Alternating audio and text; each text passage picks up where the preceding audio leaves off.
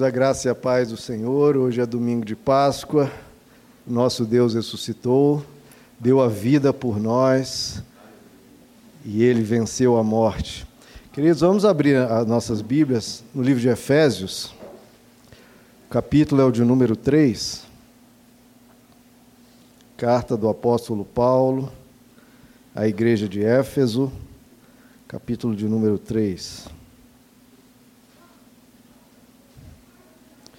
Efésios 3. Considero esse um dos trechos mais lindos das Escrituras, certamente. Efésios 3, verso 16. Que a palavra de Deus possa calar fundo nos nossos corações, queridos. Efésios 3, 16. Olha o que o apóstolo Paulo está orando. Vamos desde o verso 14, né? Que ele fala dessa oração. Por essa razão, ajoelho-me diante do Pai, do qual recebe o nome toda a família nos céus e na terra.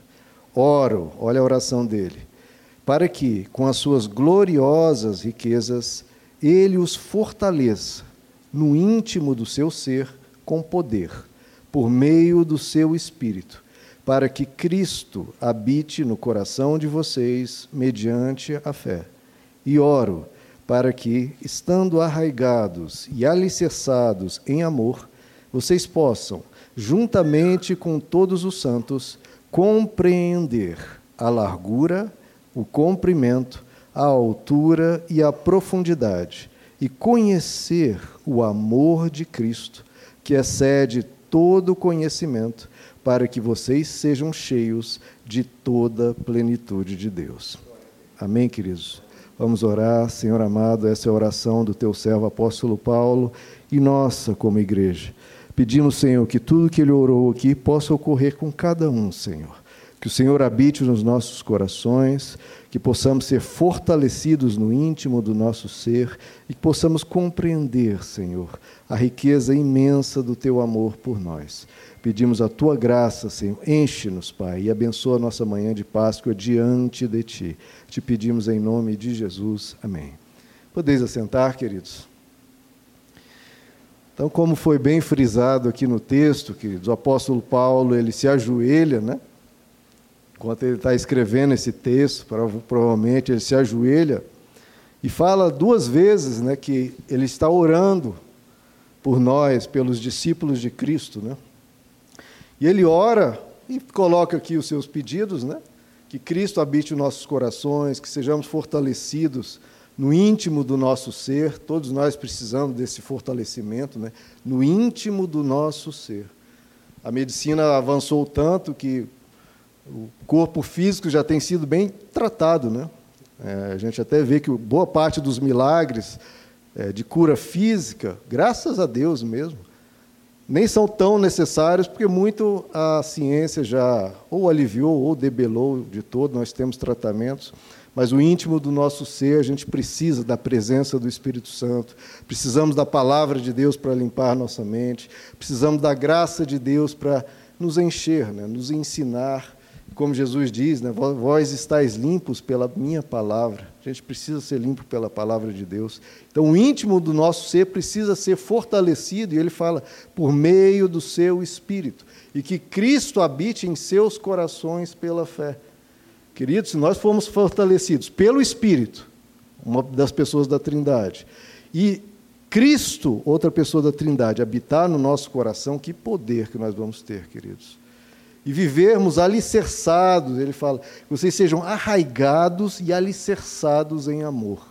Olha que coisa linda, né, Quis? O amor não ser meramente algo passageiro, algo que aparece aqui ou acolá, não, mas você tem que estar arraigado e você tem que estar alicerçado no amor. E aí ele fala que para tudo isso acontecer, a gente precisa compreender esse amor de Deus. E ele fala, né, compreender a largura, o comprimento, a altura e a profundidade do amor de Deus. Claro que o amor não é algo físico. Então, como é que você vai compreender a largura do amor? Ou o comprimento do amor, ou a altura do amor, a profundidade do amor. Mas o que ele está pontuando aqui para nós, queridos, aqui, para você verificar todas as dimensões do amor, toda a amplitude, a profundidade e até meditar no amor de Deus. Isso que é conhecer né, cada uma dessas dimensões, é você meditar, parar e pensar nesse amor. Que muitas vezes a gente não faz na correria da nossa vida, meditar no amor de Deus, conhecer essa profundidade do amor de Deus. E ele fala conhecer o amor de Cristo, que excede todo entendimento. E ele diz que se nós meditarmos e conhecermos um pouco mais o amor de Deus por nós, vocês podem ser cheios de toda a plenitude de Deus.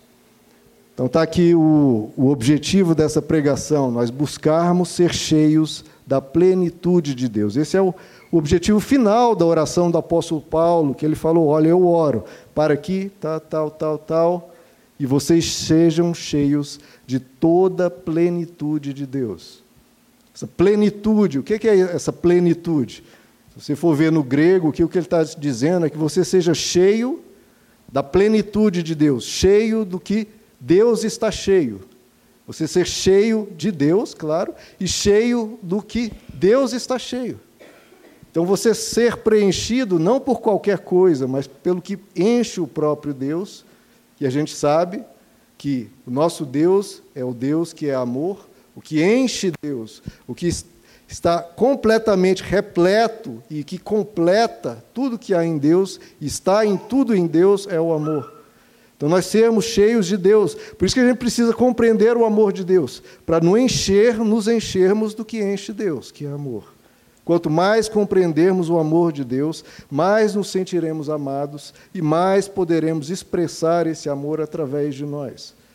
Porque se nós nos enchermos do amor de Deus, a gente começa a entender. Se Deus é amor e Ele me ama tanto, é isso que eu tenho que expressar na minha vida. Se é isso que enche Deus, o que mais eu posso querer me ver cheio? O que eu devo fazer se não viver esse amor, expressar esse amor e ser cheio desse amor? E essa plenitude mostra um ser completo. Deus é um ser completo, diferente de nós que somos cheios de rachaduras, cheios de ambiguidades, cheios de fraquezas. Deus é um ser completo, sem vazios. O ser humano tem os seus vazios, né? Deus não tem nenhum vazio, porque ele se enche de amor. E em Deus também não há sujeiras. Ele é pleno. Então, o chamado do Evangelho é nós sermos plenos, sem vazios e sem sujeiras. Como isso? Nós nos enchermos do que enche Deus. Nós nos enternecermos no amor de Deus. E encher, quanto mais nós enchermos a nossa vida e o nosso coração desse amor, mais nós teremos capacidade de fazer bondade, não por obrigação, não por um compromisso religioso, não por nada, senão por consciência e por se importar. Você faz o bem por uma atitude natural que veio do coração. Não é algo forçado, não é algo para ir para o céu ou para não ir para o inferno, mas é porque isso já te constitui. Você se encheu do que enche Deus. Então o apóstolo Paulo fala aqui para sermos cheios. O que, que tem te enchido? O que que enche você? O que que ocupa os seus pensamentos? Do que você está cheio? Isso muda tudo, né, queridos? Aquilo que nos enche, isso muda tudo do que você tem enchido os seus pensamentos, as suas emoções, a sua alma, o seu espírito. Isso determina os seus sentimentos, as suas vontades, as suas perturbações ou a sua calma. Do que você tem se enchido? O apóstolo Paulo nos fala para nos enchermos do amor, meditando nesse amor, compreendemos, compreendendo o amor de Deus. Porque, queridos, nesse mundo, o que, que a gente vê ao ligar a televisão ou na vida que, que a gente tanto vê? Nós vemos maldade, nós vemos engano, nós vemos futilidade, nós vemos mentiras, tolice. Nós vemos isso o tempo todo e todo dia, tanta perversidade e tanta maldade. Né? Acabamos de ver aí numa creche lá de Santa Catarina um ato de maldade impensável. A gente vê maldade o tempo todo e todos os dias. E que refrigério, que alívio o apóstolo Paulo quer que a gente tenha ao meditar no amor de Deus. Ouvir sobre esse amor, aprender esse amor e conhecer um amor que não tem fim, não tem limites. Isso para trazer paz, para trazer alegria e para trazer, de novo, plenitude e trazer confiança que nesse mundo mal, que às vezes a gente se desespera de ver essa maldade, a gente focar no amor de Deus para nos dar um bom humor, para nos dar capacidade de enfrentar as intempéries, olhar para o amor de Deus e meditar nesse amor. Que meditar nesse amor é conhecer, né, a largura, a profundidade, a altura e o comprimento. Nós cristãos, que temos esse privilégio. Não sei se você já viu no Netflix, tem vários documentários sobre meditação, né? Meditação tem sido uma, uma prática adotada em muitos lugares para melhoria, isso até cientificamente, Harvard tem estudado isso, alguns institutos têm estudado quanto isso melhora, né? a pessoa parar um momento no seu dia para limpar a mente, para se tranquilizar, para baixar um pouco né, aquela agitação. E tem um dos documentários que eu vi, muito interessante, né, um, um, um mestre lá ensinando como você eh, cultivar bons sentimentos, boas emoções num mundo de tanta maldade. E qual foi a ilustração que ele colocou? Da pessoa fechar os olhos e você pense no bebê mais fofo, mais, mais doce do mundo, porque quando você pensa nisso, você começa a ter bons sentimentos, né? Um bebê ele não te ataca, ele não te fere, então você pensa naquele bebê, isso já vai te enternecendo, já puxa para dentro, dentro de você aquele cuidado, aquele, aquela vê aquela coisa graciosa, né? já traz em você bons sentimentos. Ou pensando em um bebê, ou em um animalzinho, né? um filhotinho, já traz em você bons sentimentos. E aí você para, fica pensando nisso, vai deixando os bons sentimentos fluírem em você, e aí depois você já sai do bebê ou do filhotinho, já pensa em um ser humano maduro. Aí você vai evoluindo isso até chegar em alguém que você não gosta, tentando manter aquele bom sentimento até você chegar em alguém que você não gosta e tentar aquele bom sentimento também para aquela pessoa que você não gosta. Você enternecendo o seu coração. E esse é o propósito da cruz, né, queridos? Nós cristãos temos esse privilégio de ter algo muito maior do que um bebê e que um filhotinho, ver o próprio Deus dando a vida por nós. Ver a cruz em que Deus se sacrifica por nós em profundo amor por mim e por você. Quando nós olhamos para a cruz, isso nos internece. Ver o grito de perdão de Deus por nós, o sacrifício dele, isso tem que nos enternecer. É conhecer a largura, a profundidade, a altura e o comprimento do amor de Deus, para ir nos mudando ao ponto de a gente amar tanto esse Deus e esse amor que a gente medita, medita, a gente começa a transferir para os adultos e até para quem a gente não gosta. Como Jesus disse: ame os seus inimigos. Ore por aqueles que vos perseguem, porque se você amar só quem te ama, o que demais estareis fazendo? Até um pagão faz isso, até um corrupto faz isso. Então você pegar esse amor que ele fez por você, receber esse amor, meditar nesse amor e começar a praticar. É isso que nos enche, queridos. Receber de Deus o que ele pratica em nosso favor e praticar na vida o mesmo que ele fez por nós. Ele nos amou primeiro e nós o amamos e aí amamos as pessoas ao nosso redor. O evangelho, o evangelho é basicamente isso: receber de Deus e praticar. Receber de Deus e praticar. O que que isso gera, queridos? Plenitude. Você ser cheio do que enche Deus. O que Deus fez por você, você recebe, se enche disso e pratica isso. Porque praticando, isso vai se tornando um hábito, vai se tornando você, vai se tornando o seu caráter, o seu jeito de ser, o seu estilo de vida, se enchendo do que enche Deus.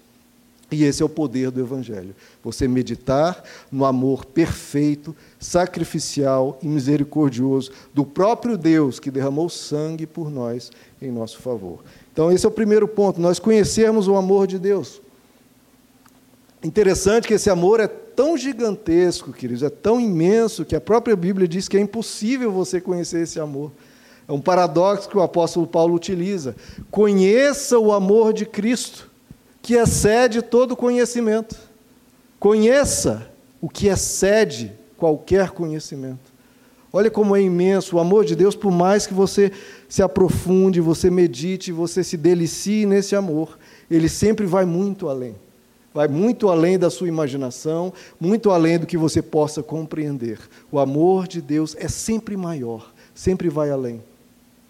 Tomás de Aquino, que é considerado tanto por, por cristãos como até ateus, uma das mentes mais brilhantes que já pisou na Terra, ele criou uma das obras celebradas como um, do, um, do, um, do, um das maiores provas do intelecto do ser humano, é chamada Suma Teológica, que é uma obra filosófica teológica profundíssima. Se você lê aquilo, você não consegue quase entender uma frase, tamanho nível do, do intelecto ali aplicado. Tomás de Aquino, que escreveu essa obra e várias outras, ele no fim da vida ele diz que ele teve uma experiência com Deus tamanha que ele diz que tudo que ele havia escrito, que havia atingido o ápice do intelecto humano, ele diz tudo aquilo foi palha. E ele diz que até se envergonhou da obra dele, porque Conhecer o amor de Deus, queridos, excede, vai muito além de qualquer conhecimento humano. O amor de Deus excede todo conhecimento humano. Cristo, queridos, a cruz é o maior ato de amor da história do universo. O maior ato de amor da história do universo. E esse maior ato de amor da história do universo foi feito para quem? Para você. O maior ato de amor foi para você a máxima bondade diante da máxima maldade. O que é a máxima maldade que se pode conceber? Matar Deus. E matar Deus não de qualquer forma, crucificado, que é uma das mortes mais perversas que o ser humano já cogitou. Então, a primeira coisa é Deus, estamos falando de Deus, não de um ser humano. Deus, isso por si só já é gigantesco. Segundo, Deus morreu morreu. Deus morreu. Duas palavras que parecem antagônicas, mas isso ocorreu. E não foi para qualquer um, foi para você. Deus morreu por amor, por você em uma cruz. Então estamos falando de Deus, da morte de Deus, o que é totalmente impensável, e morrendo de novo numa cruz. Não foi uma morte normal ou uma morte rápida. Não, a cruz é uma morte extremamente dolorosa, extremamente demorada, extremamente humilhante. Parece que Deus escolheu de novo o maior ato de maldade para mostrar o quanto nos ama, mostrar o seu maior ato de bondade, o maior ato de amor. Ele fez questão de não ser. Se Deus só fizesse um ato de amor, já seria maravilhoso, mas ele quis fazer o maior ato de amor da história do universo por mim e por você. Fez questão de ser o máximo do máximo do amor por mim e por você. Deus se sujeitando ao pior sofrimento, da pior maldade, da pior humilhação. E isso com, fazendo por nós, que carecemos né, de muitos predicados, digamos assim, a Bíblia diz que dificilmente alguém morre por um justo. Mas pelo homem bom, alguém talvez até tenha coragem de morrer. Agora, Deus demonstra o seu amor por nós, tendo morrido por nós quando ainda éramos pecadores. Ele não olhou para nós e falou: ai que fofinho, vou dar vida por ele. Não, ele olhou para nós: quanto pecado, quanta maldade, quanto egoísmo, quanta mentira, quanto sofrimento essa pessoa causa. O que, é que eu vou fazer com essa pessoa tão mesquinha, tão fria, tão egoísta? Vou dar a vida por ela. Então Deus demonstra amor. Primeiro que ele faz questão de demonstrar, não apenas falar, amo vocês. Ele demonstra em um ato irrefutável. Ninguém pode negar que é um ato de amor, porque ele deu a sua vida por nós. Ele diz: Ninguém a toma de mim, eu livremente a dou. Queridos, cada átomo do universo, essa água, os átomos desse copo, quem fez o copo foi o ser humano, mas cada átomo desse copo foi feito por Deus. Cada átomo do universo foi feito a partir de Deus servindo, porque não fez para ele, ele não precisa de nada. Foi um ato de Deus servindo. Você é um ato do servir de Deus. Deus te serviu te dando a sua vida. E nós, para esse Deus que nos serve, nos recusamos a servir. Cada átomo que te constitui, cada, cada átomo em que você está sentado, foi feito pelas mãos de Deus, pelo servir de Deus, pelo se dispor de Deus em fazer por nós. E nós nos recusamos a servir. Nós somos o resultado de um ato de amor. Você está vivo porque Deus chamou e te criou. E você se mantém vivo pelo amor de Deus por você.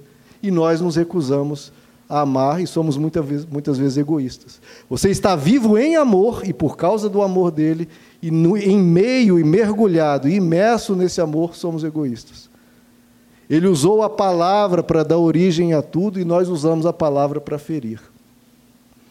Por isso que há esse, contra, essa, esse antagonismo, né? a bondade de Deus por aqueles que eram maus. Deus nos deu a capacidade extraordinária e até divina de pensar, diferente dos animais. E o que, para o que usamos o nosso pensamento? O pensamento, que é algo divino, nos dado dos céus, ele nos deu essa capacidade e usamos esse pensamento divino para quê? Como a bondade de Deus, tanta bondade que nos é dada, fomos, somos um ato do servir de Deus, um ato do amor de Deus, da misericórdia de Deus, foi nos dado pensar e usamos tudo isso para o mal. E qual a reação diante de Deus diante disso? Vou dar a vida por eles. Ele nos deu tudo, queridos. O que mais ele poderia nos dar? Ele deu a própria vida. Ele nos deu tudo quando nada tínhamos para oferecer. Nada. O que a gente pode oferecer para Deus? Ele não precisa de nada. Nosso louvor, nada, ele não precisa de nada. Ele nos deu tudo quando não tínhamos nada para oferecer. Ele foi bom diante da nossa maldade. Ele nos ofereceu perdão diante daqueles que o condenavam. Pai, perdoa-lhes, eles não sabem o que fazem. Ele ofereceu amor a um mundo cheio de ódio. Ofereceu paz. Abra comigo, queridos, em Tito capítulo 3. Um pouco aí para frente de Efésios. Tito capítulo 3, que narra a história minha e tua. Tito capítulo 3. Aliás, Tito é um livro muito curto, mas muito bonito, queridos. Recomendo vocês meditarem. Tito 3, 3. Olhem a sua história e a minha. Houve tempo em que nós também éramos insensatos, desobedientes. Olha você aí, ó, como, como Deus te via. Insensato, desobediente, vivíamos enganados e escravizados por toda espécie de paixões e prazeres. Vivíamos na maldade e na inveja, sendo detestáveis e odiando-nos uns aos outros. Então, isso é o ser humano. E o que, que Deus fez?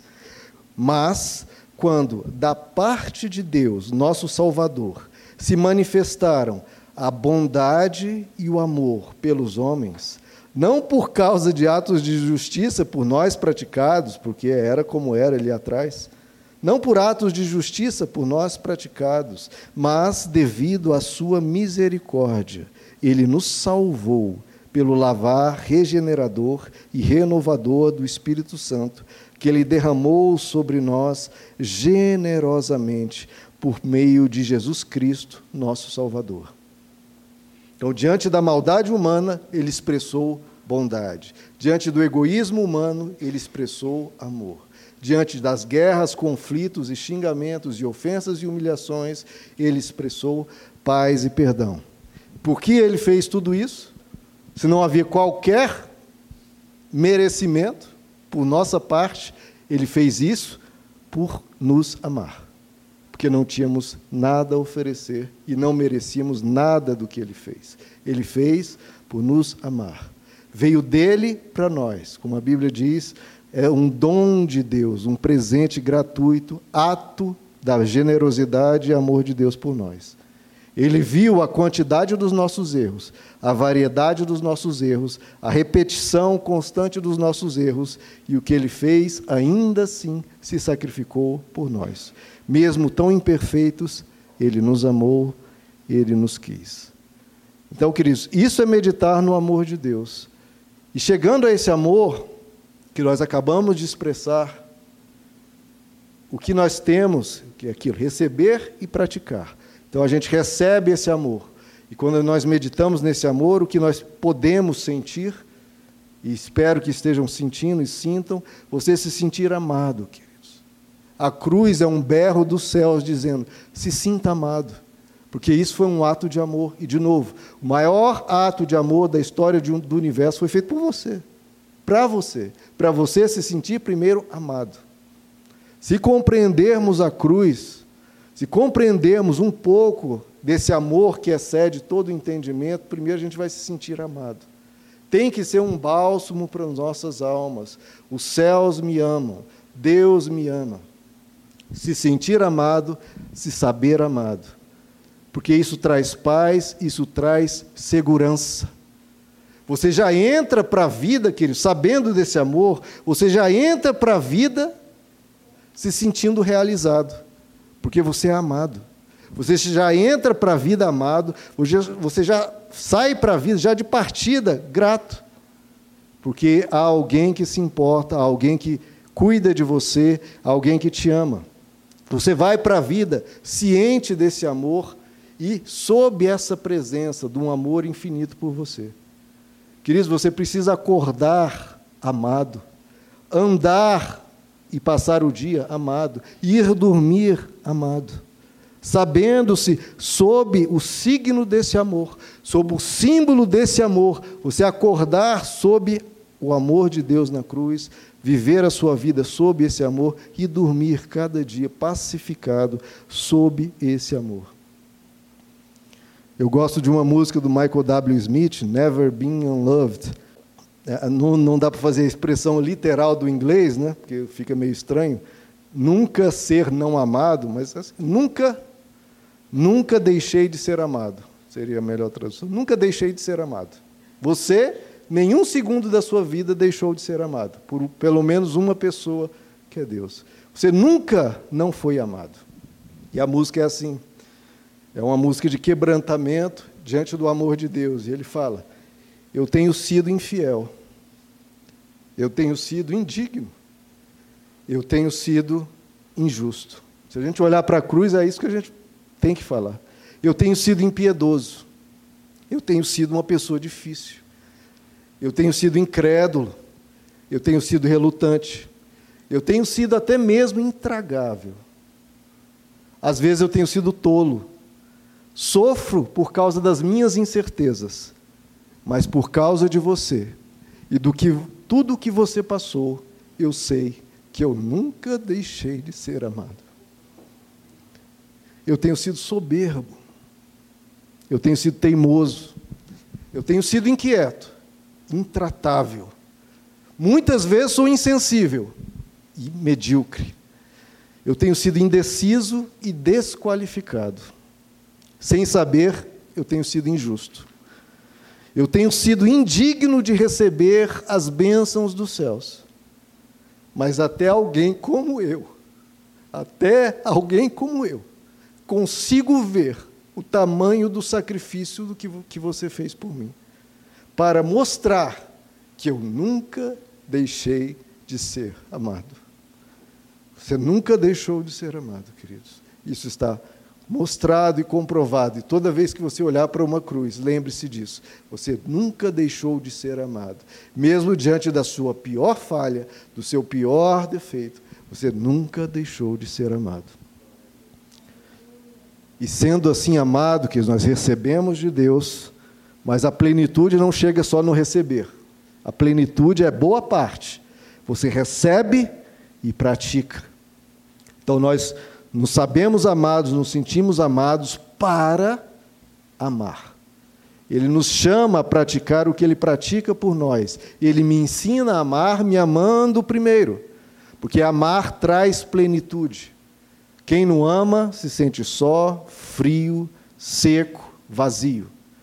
É o que o apóstolo Paulo diz em 1 Coríntios capítulo 3. Ainda que eu fale as línguas dos homens, posso ser poliglota, posso ser um grande intelectual, fale até a língua dos anjos, ou seja, tem uma espiritualidade elevadíssima. Se eu não tiver amor, se eu não tiver amor dentro de mim, o amor vier só dele para mim morrer aqui e eu ser um ente frio, eu serei como um sino que ressoa e como um prato que retina. Você é só alguém que faz barulho. Que faz barulho na vida, mas não acrescenta nada a ninguém, não transmite amor, não transmite calor. Vai ser só barulho, alguém que um barulho que critica, que julga, que ofende, que trata mal. Se eu não tiver amor, não adianta qualquer intelecto, qualquer posição social, eu vou ser só barulho na vida das pessoas, e um barulho que muitas vezes perturba.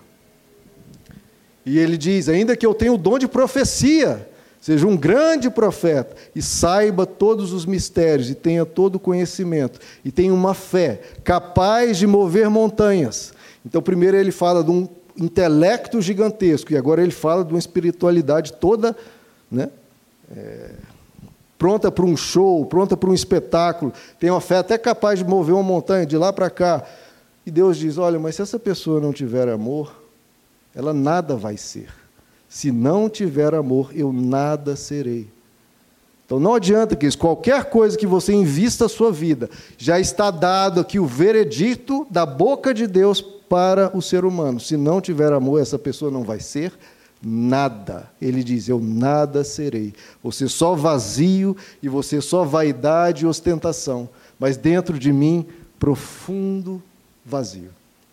E ele fala do intelecto, da espiritualidade, show, um showman da espiritualidade, ele ainda fala: ainda que eu dê aos pobres tudo o que possuo, entrega o meu corpo para ser queimado, né?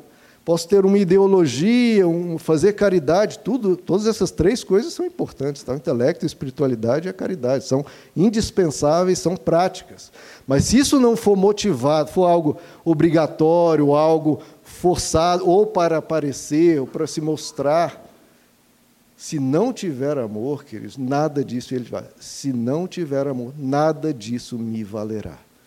Então, nenhuma pessoa é completa, nenhuma pessoa é plena, se não tiver dentro dela esse calor. Esse calor. E como eu tenho esse calor, como é que eu passo a amar? Medite no amor de Deus. Veja o que ele fez por você. Diante do que ele fez por você, você não vai fazer as mínimas coisas que a vida às vezes demanda pelo próximo. Pelo seu amigo, pelo seu filho, pelo seu pai, pelo seu irmão, pelo seu cônjuge, por todos. Por que você não vai fazer coisas tão pequenas diante da grandiosidade do que ele fez? Receba esse amor, viva esse amor. Se você quiser ser cheio do que realmente está, do que Deus está cheio, que é o amor, ame. Ame. O apóstolo João, esse sim o capítulo que eu mais amo das Escrituras, que é 1 João capítulo 4, ele descreve, talvez de uma forma ainda mais, tão sublime quanto 1 Coríntios 13, mas 1 João 4 ele descreve de uma maneira que eu acho maravilhoso. O apóstolo João diz, ele só fala amor o tempo todo, ele fala, amados, am, já começa com amados, né? Você é amado por Deus. Então receba esse amor e, amados, amemo-nos uns aos outros Pois o amor procede de Deus. Se procede de Deus, procede dele e tem que continuar em nós. E ele diz: aquele que ama é nascido de Deus e conhece a Deus. Você quer saber quem nasceu de Deus e quem conhece a Deus? Não é por aquelas coisas que 1 Coríntios 13 fala, um grande conhecimento teológico, uma grande manifestação de uma profecia, uma grande obra de caridade. Você quer saber? Quem nasceu de Deus é quem ama. Aquele que ama é nascido de Deus e conhece a Deus. E o oposto também, ele continua. E quem não ama, quem não ama, não conhece a Deus. Porque Deus é amor. Quem medita nessa cruz e entende o significado da Páscoa, ele tem que receber esse amor e tem que viver esse amor, porque senão não conheceu o verdadeiro significado da Páscoa, porque Deus é amor. E outro verso ainda de 1 João 4, ele diz, de novo, amados. Por que, que a gente sempre fala amados? Porque você foi amado. Amados, visto que Deus assim nos amou, Olha como uma coisa puxa a outra. Visto que assim ele nos amou, nós também devemos amar-nos uns aos outros. É sempre recebeu, pratique, recebeu, pratique. Ah, ele recebe, recebi de Deus, ah, que bom. Ué, você não vai praticar o que ele. Então você não concorda com Deus faz? E mais adiante ele diz em 1 João 4,16: Assim conhecemos o amor que Deus tem por nós e confiamos nesse amor. Deus é amor. Todo aquele que permanece no amor permanece em Deus. Quem permanece no amor permanece em Deus e Deus nele.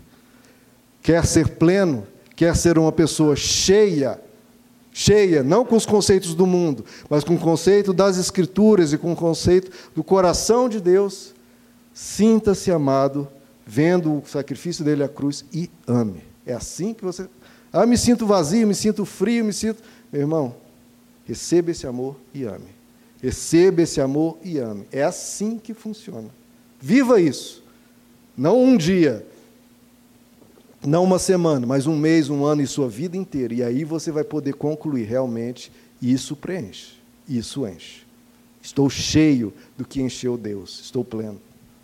E segundo ponto, para nós vivermos esse amor e nos sentirmos amados, a gente tem que ser feliz, queridos. Recebendo esse sacrifício de Cristo, a gente tem que desenvolver alegria. O apóstolo Paulo diz: alegrem-se sempre, alegrem-se continuamente.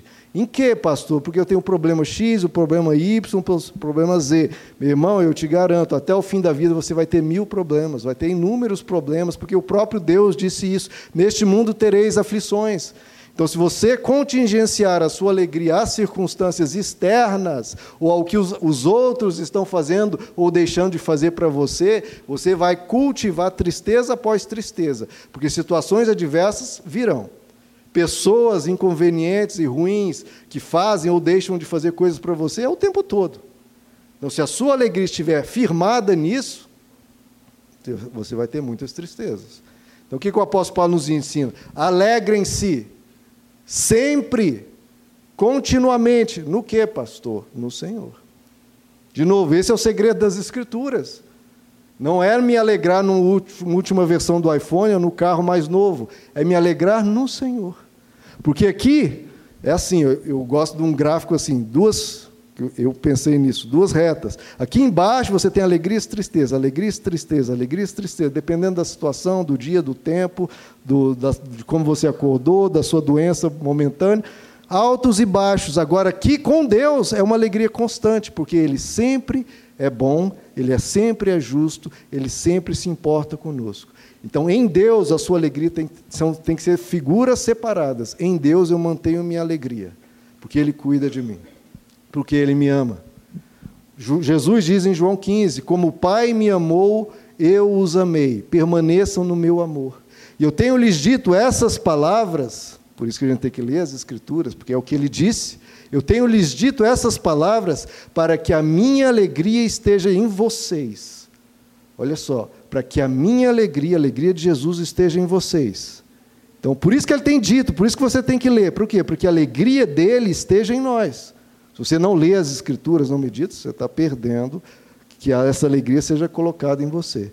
Eu tenho lhes dito essas palavras para que a minha alegria esteja em vocês e a alegria de vocês seja completa. A mesma palavra lá de Efésios, pleroma. Eu tenho dito as palavras que a minha alegria esteja em vocês e a sua alegria seja completa, seja cheio. E aí ele continua: o meu mandamento é este: amem-se uns aos outros como eu os amei. Ninguém tem maior amor do que este, de dar as suas vidas pelos seus amigos. Veja como o amor sempre está presente. Alegre-se no que? No Senhor. Então veja como você não está afetado pelas contingências do mundo, pelas adversidades do mundo. Eu me sinto amado por quê? Porque fulano X ou Y me ama ou deixa de me amar? Não, eu me sinto amado porque Deus me ama. E quem vai mudar isso? Ninguém vai mudar isso. E por que, que eu vou amar? Porque alguém me corresponde ou porque alguém me fez bem? Não, eu vou, vou amar porque Deus me amou. Então veja, ninguém abala, ninguém muda, a pessoa está arraigado e alicerçado no amor. Deus me ama, eu amo. Eu sou feliz em Deus, porque a alegria dele foi colocada em mim na sua palavra. Então veja que não depende de ser humano, não depende de situação, não depende de nada. No Evangelho você está dependente, firmado em uma coisa só, que é em Deus e no amor dele por você. Você está firme.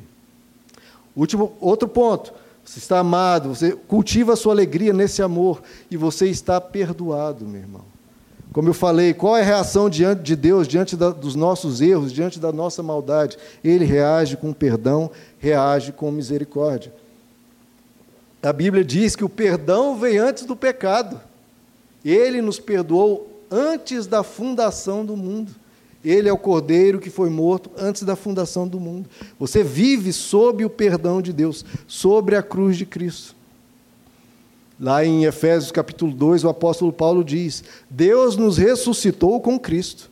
Com ele nos fez assentar nos lugares celestiais em Cristo Jesus, para mostrar nas eras que hão de vir. Olha, mostrar pelos séculos adiante, está mostrando até hoje, 21 séculos depois, para mostrar nas eras que hão de vir a incomparável riqueza de Sua graça, demonstrada, de novo, demonstrada, é tudo demonstrado, em Sua bondade para conosco em Cristo Jesus.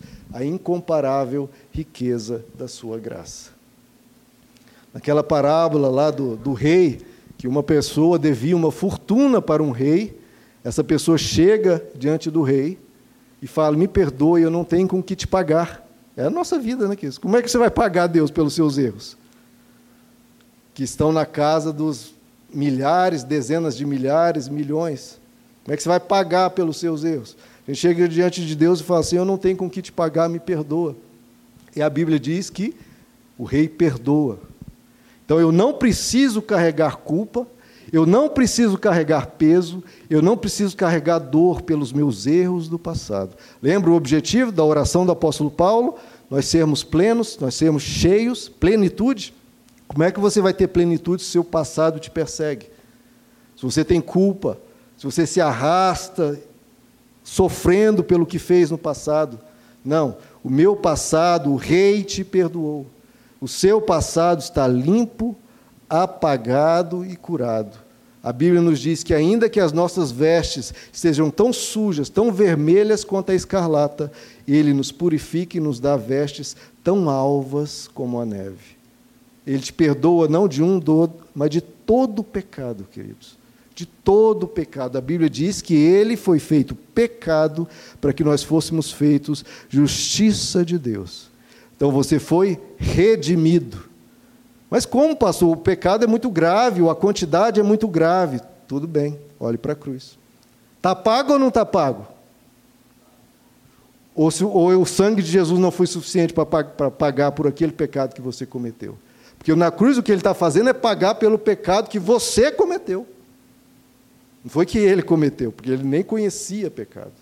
O sangue que está sendo derramado aqui, queridos, foi por aquela mentira que você contou, por aquela traição, por aquele erro, por aquela maldade, aquela pessoa que você feriu, por aquela humilhação.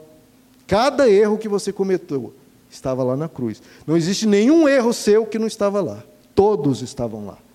E cada grito de dor, cada dor sentida por Deus, cada chibatada, cada chicotada no lombo dele, tudo foi para pagar pelo meu e pelo seu pecado. Quem colocou Jesus na cruz fui eu. Quem colocou Jesus na cruz foi você, foi o teu pecado que colocou ele lá. O que ele está fazendo ali é pagar pelo teu pecado. Então, entre aspas, você nem tem o direito de carregar nenhuma culpa. Se você realmente se arrependeu e realmente segue a Cristo. Porque ele pagou por você por esse pecado, por essa culpa. Então você não pode ter culpa. Em Deus, se, se o Filho vos libertou, verdadeiramente sois livres. A história da cruz é uma borracha que apaga todos os seus pecados. Não de uma maneira, ah, pronto, está. Tá, não, foi pago. Foi pago. Está pago, não é uma.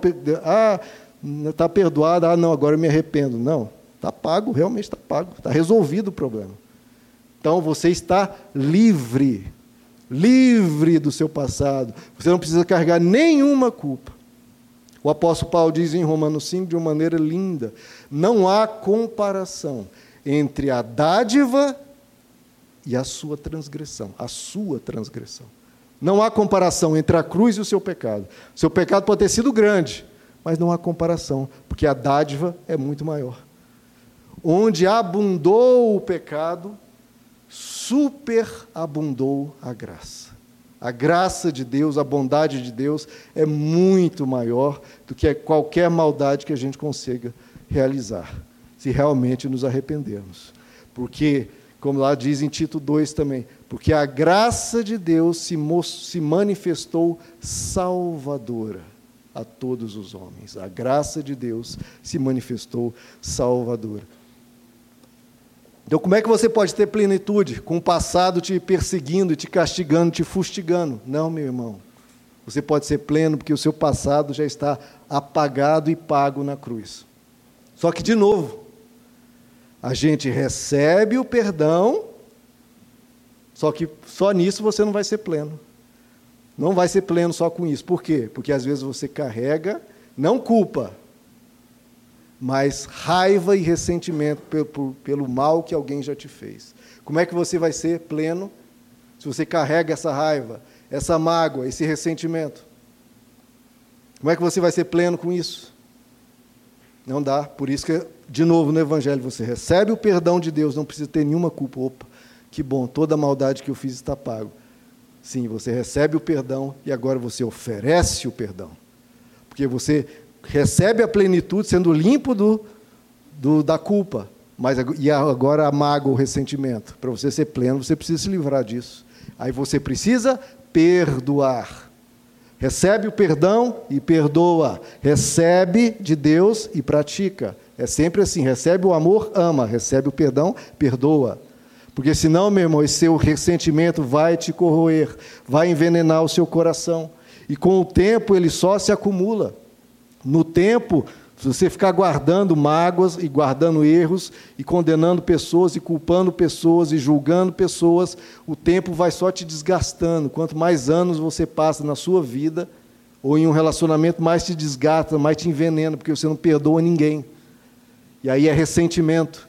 O que é ressentimento? A própria palavra diz, é ressentir. Você sentiu uma vez uma dor e você ressente ela. Sente de novo e de novo e de novo. O ser humano, nessa capacidade de julgar, de culpar, fica só se martirizando, se torturando. É por isso que na parábola lá do rei, o rei perdoa a pessoa de uma dívida gigantesca. E essa mesma pessoa vai lá diante de um pobrezinho que devia ele só uma merreca, porque comparado ao que todos nós devimos para Deus, tudo que as pessoas fazem para nós é pouco e cobra daquela pessoa e julga aquela pessoa. O rei fica sabendo disso e o que, que acontece? Aquela pessoa vai ser torturada pelos verdugos torturada pelos verdugos, os carcereiros. Isso, quer dizer, é o cárcere da sua alma, a prisão psicológica, de você ficar ressentindo e deixando aqui, sofrendo repetida vez, repetidas vezes aquela mesma dor, aquela mesma ofensa, aquela mesma humilhação. São os verdugos te torturando e não vão parar de torturar enquanto você não perdoar. Por que, que Deus não é torturado pela maldade humana, pelas quantidades de, de blasfêmias, de ofensas, de humilhação, do, do, mal que o ser humano faz diante das bênçãos e bondades de Deus? Por que, que Deus é um ser pleno, um ser leve, um ser livre? Porque Ele não guarda mágoa nem ressentimento. Ele oferece perdão para todos. Ofereça perdão para todos, porque o perdão te liberta do passado. O que, que a Páscoa nos ensina?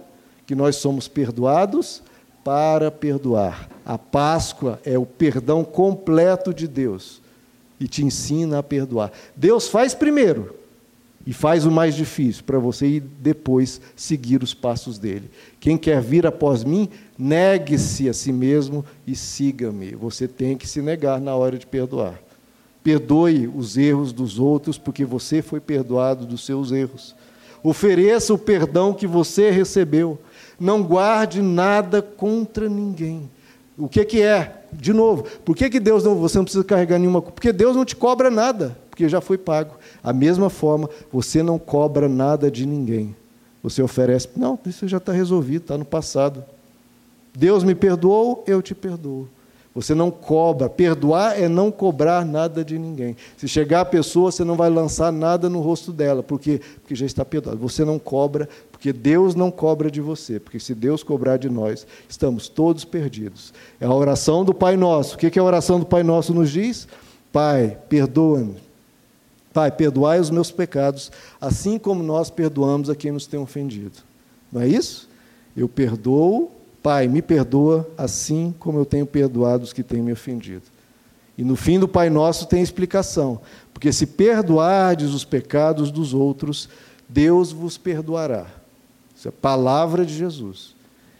Mas, se não perdoardes os pecados dos outros, Deus não vos perdoará. Por quê? Porque você estará dizendo não para o que a Páscoa significa, que é perdão. E você estará cultivando raiva, ódio, mágoa, ressentimento, que vão destruir a sua alma, envenenar o seu ser, dia após dia. Não brinque com isso, queridos. Por mais difícil que seja, perdoe, porque mais difícil é não perdoar. Então, em Deus, olhando para a cruz, nós podemos nos sentir amado, amados, felizes, perdoados e, por fim, confiantes. Porque quem é amado, queridos, diante do que Cristo fez por nós, diante do amor dele, você lida melhor com insegurança. Porque você se sente confiante. Deus é por mim, Deus está comigo, Deus, a presença dele me envolve. Ele me fortalece no íntimo do meu ser pelo seu espírito. Eu não preciso ser validado pelos outros, é Deus que me valida. Agora, em tempos de redes sociais, todo mundo fica postando fotos, né, se produz toda para colocar uma foto, ou vai num lugar super bonito e tem que postar uma foto, porque senão parece que nem valeu ir lá. Tem que postar uma foto para as pessoas deixar o like, dizer: ai, que linda você está, que lindo, que lugar lindo você está. Todo mundo procurando ser validado pelos outros. E quando não é validado, a pessoa cai numa depressão, numa baixa autoestima terrível. Terrível. Por quê? Porque não foi validado pelos outros. Quem, de novo, vive do Evangelho, queridos, e no Evangelho, a felicidade, o amor, a paz e a segurança está em Deus, não depende dos, dos seres humanos, não depende de ninguém. Você está afirmado, de novo, em Deus. Você é validado por Deus, pelo amor dele na cruz. Então, queridos, não caia nessa vaidade, nessa ostentação, de ficar querendo provocar inveja nos outros em relação a você. Por que, que muitas vezes a pessoa quer se sentir linda para os outros? Ela quer quase que causar uma inveja do outro para com ela, para se sentir validada. Ou na viagem, ou na riqueza, ou na. Enfim, querendo ser invejado para se com isso sentir validado. E quem chega a essas posições de riqueza, de fama, de beleza, todos vão te dar o mesmo testemunho. É um vazio tremendo.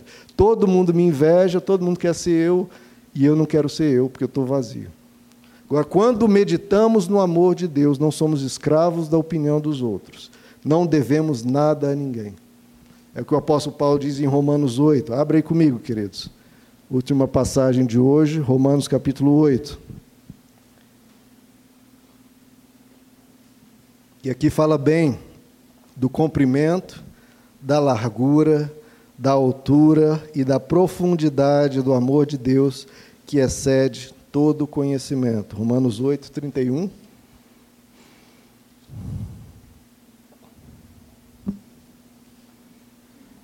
Meditando no amor de Deus, isso nos dá segurança. Romanos 8, 31. Que diremos, pois, diante destas coisas? Se Deus é por nós, quem será contra nós? Se, não, se Deus é por mim, o que interessa se todo mundo é contra, se todo mundo debocha da minha fé, ou me acha assim, ou me acha assado? Se Deus é por mim, quem será contra mim? Então, olha a sua validação em Deus. Aquele que não. E, de novo, tudo aponta para Páscoa. Olha só. Se, quem será contra nós? Aquele que não poupou o seu próprio filho, a Páscoa, mas o entregou por todos nós, como não nos dará juntamente com ele e de graça todas as coisas? Deus nos deu seu filho, como ele não vai nos dar tudo mais? E aí ele diz: quem fará alguma acusação contra os escolhidos de Deus? Então você não precisa ficar preocupado com o julgamento dos outros, a opinião dos outros.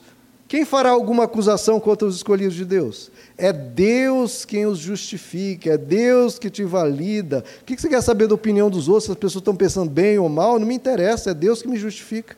Quem os condenará? Quem vai te condenar? Quem vai te acusar?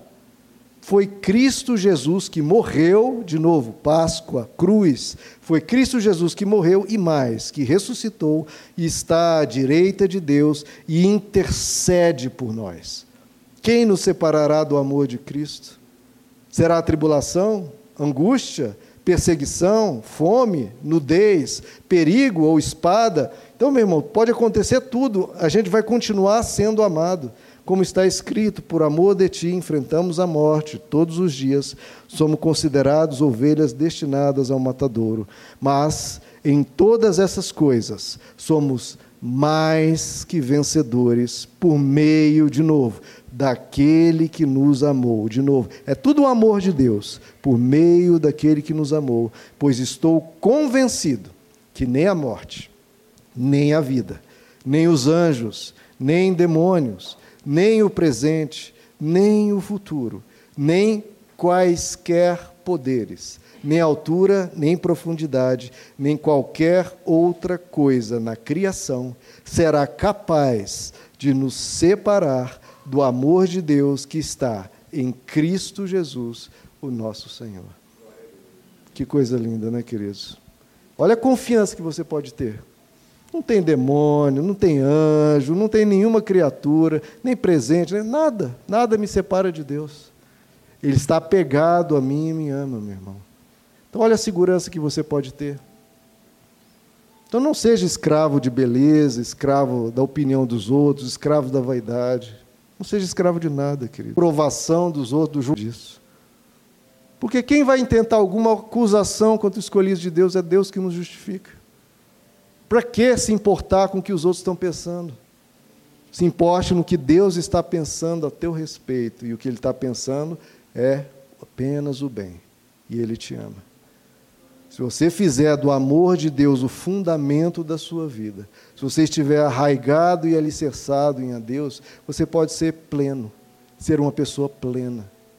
E toda vez que você sentir algum vazio, alguma agitação, alguma perturbação, pense: eu não estou me enchendo do que enche Deus.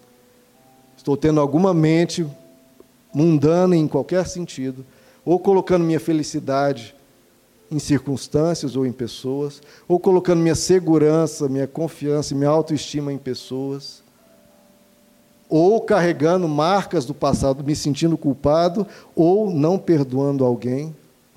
Tudo isso é um ser humano que não está pleno. Sempre quando você sentir alguma coisa que não está pleno em você, volte-se para Deus.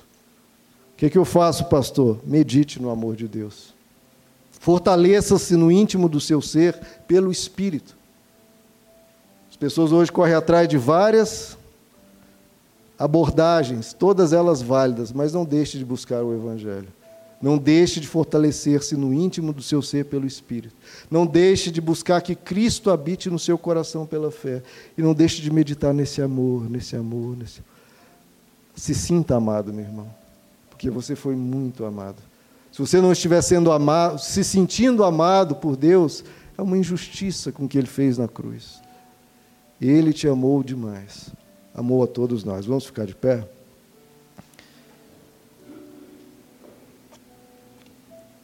Se sinta em paz, se sinta amado, se sinta perdoado, se sinta feliz, se sinta confiante. Tudo isso foi te dado, queridos. Tudo isso foi feito por você para você receber e praticar.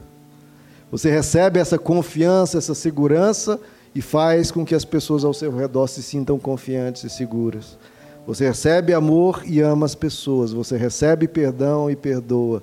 Você recebe felicidade, distribua felicidade. Ele deu a vida por nós, queridos. E assim como ele nos amou, ele nos convida a amar.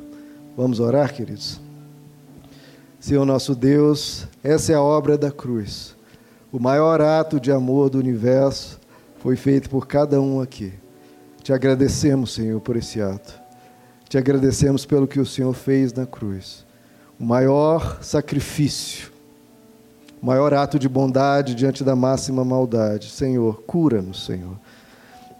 Que a tua cruz possa ser uma cura para todos nós, para sermos pessoas plenas o Senhor sabe os vazios, o Senhor sabe os traumas, o Senhor sabe as dificuldades que temos em lidar com as nossas próprias fraquezas. Mas o Senhor foi à frente para que te seguíssemos. Nos ajuda, Senhor, a trilhar esse caminho. Nos ajuda a viver o Evangelho, Senhor. Esse Evangelho tão lindo, tão lindo, Deus, o Senhor oferece e transbordou a máxima beleza para que te seguíssemos, para sermos lindos como o Senhor foi. Senhor, o Senhor derramou sangue por nós, cada pecado nosso pago. Obrigado, Senhor, pelo teu perdão. Obrigado pela tua graça quando não a merecíamos. E obrigado por nunca deixar de nos amar, porque isso nos dá segurança diante das nossas fraquezas para nos levantarmos mais uma vez e fazermos melhor da próxima vez. Obrigado, Senhor, por nos perdoar. Obrigado por cuidar de nós, Senhor. Continua conosco, continua nos abençoando. Que essa Páscoa da ressurreição seja a realidade das nossas vidas, fora de nós e dentro de nós, especialmente dentro de nós. Ressuscita, Senhor, nas vidas de todos nós. Esteja vivo dentro de todos nós. Habita no nosso coração, Jesus, para que sejamos semelhantes a Ti e possamos viver tudo o que o Senhor tem para nós. Transforma aqui dentro, Senhor, transforma, limpa. E se as nossas vestes estiverem vermelhas como a escarlata, purifica-nos, Senhor, e nos dá vestes tão alvas como a neve. Nós te adoramos, Senhor, te glorificamos e te agradecemos pelo que o Senhor fez, em nome de Jesus. Amém.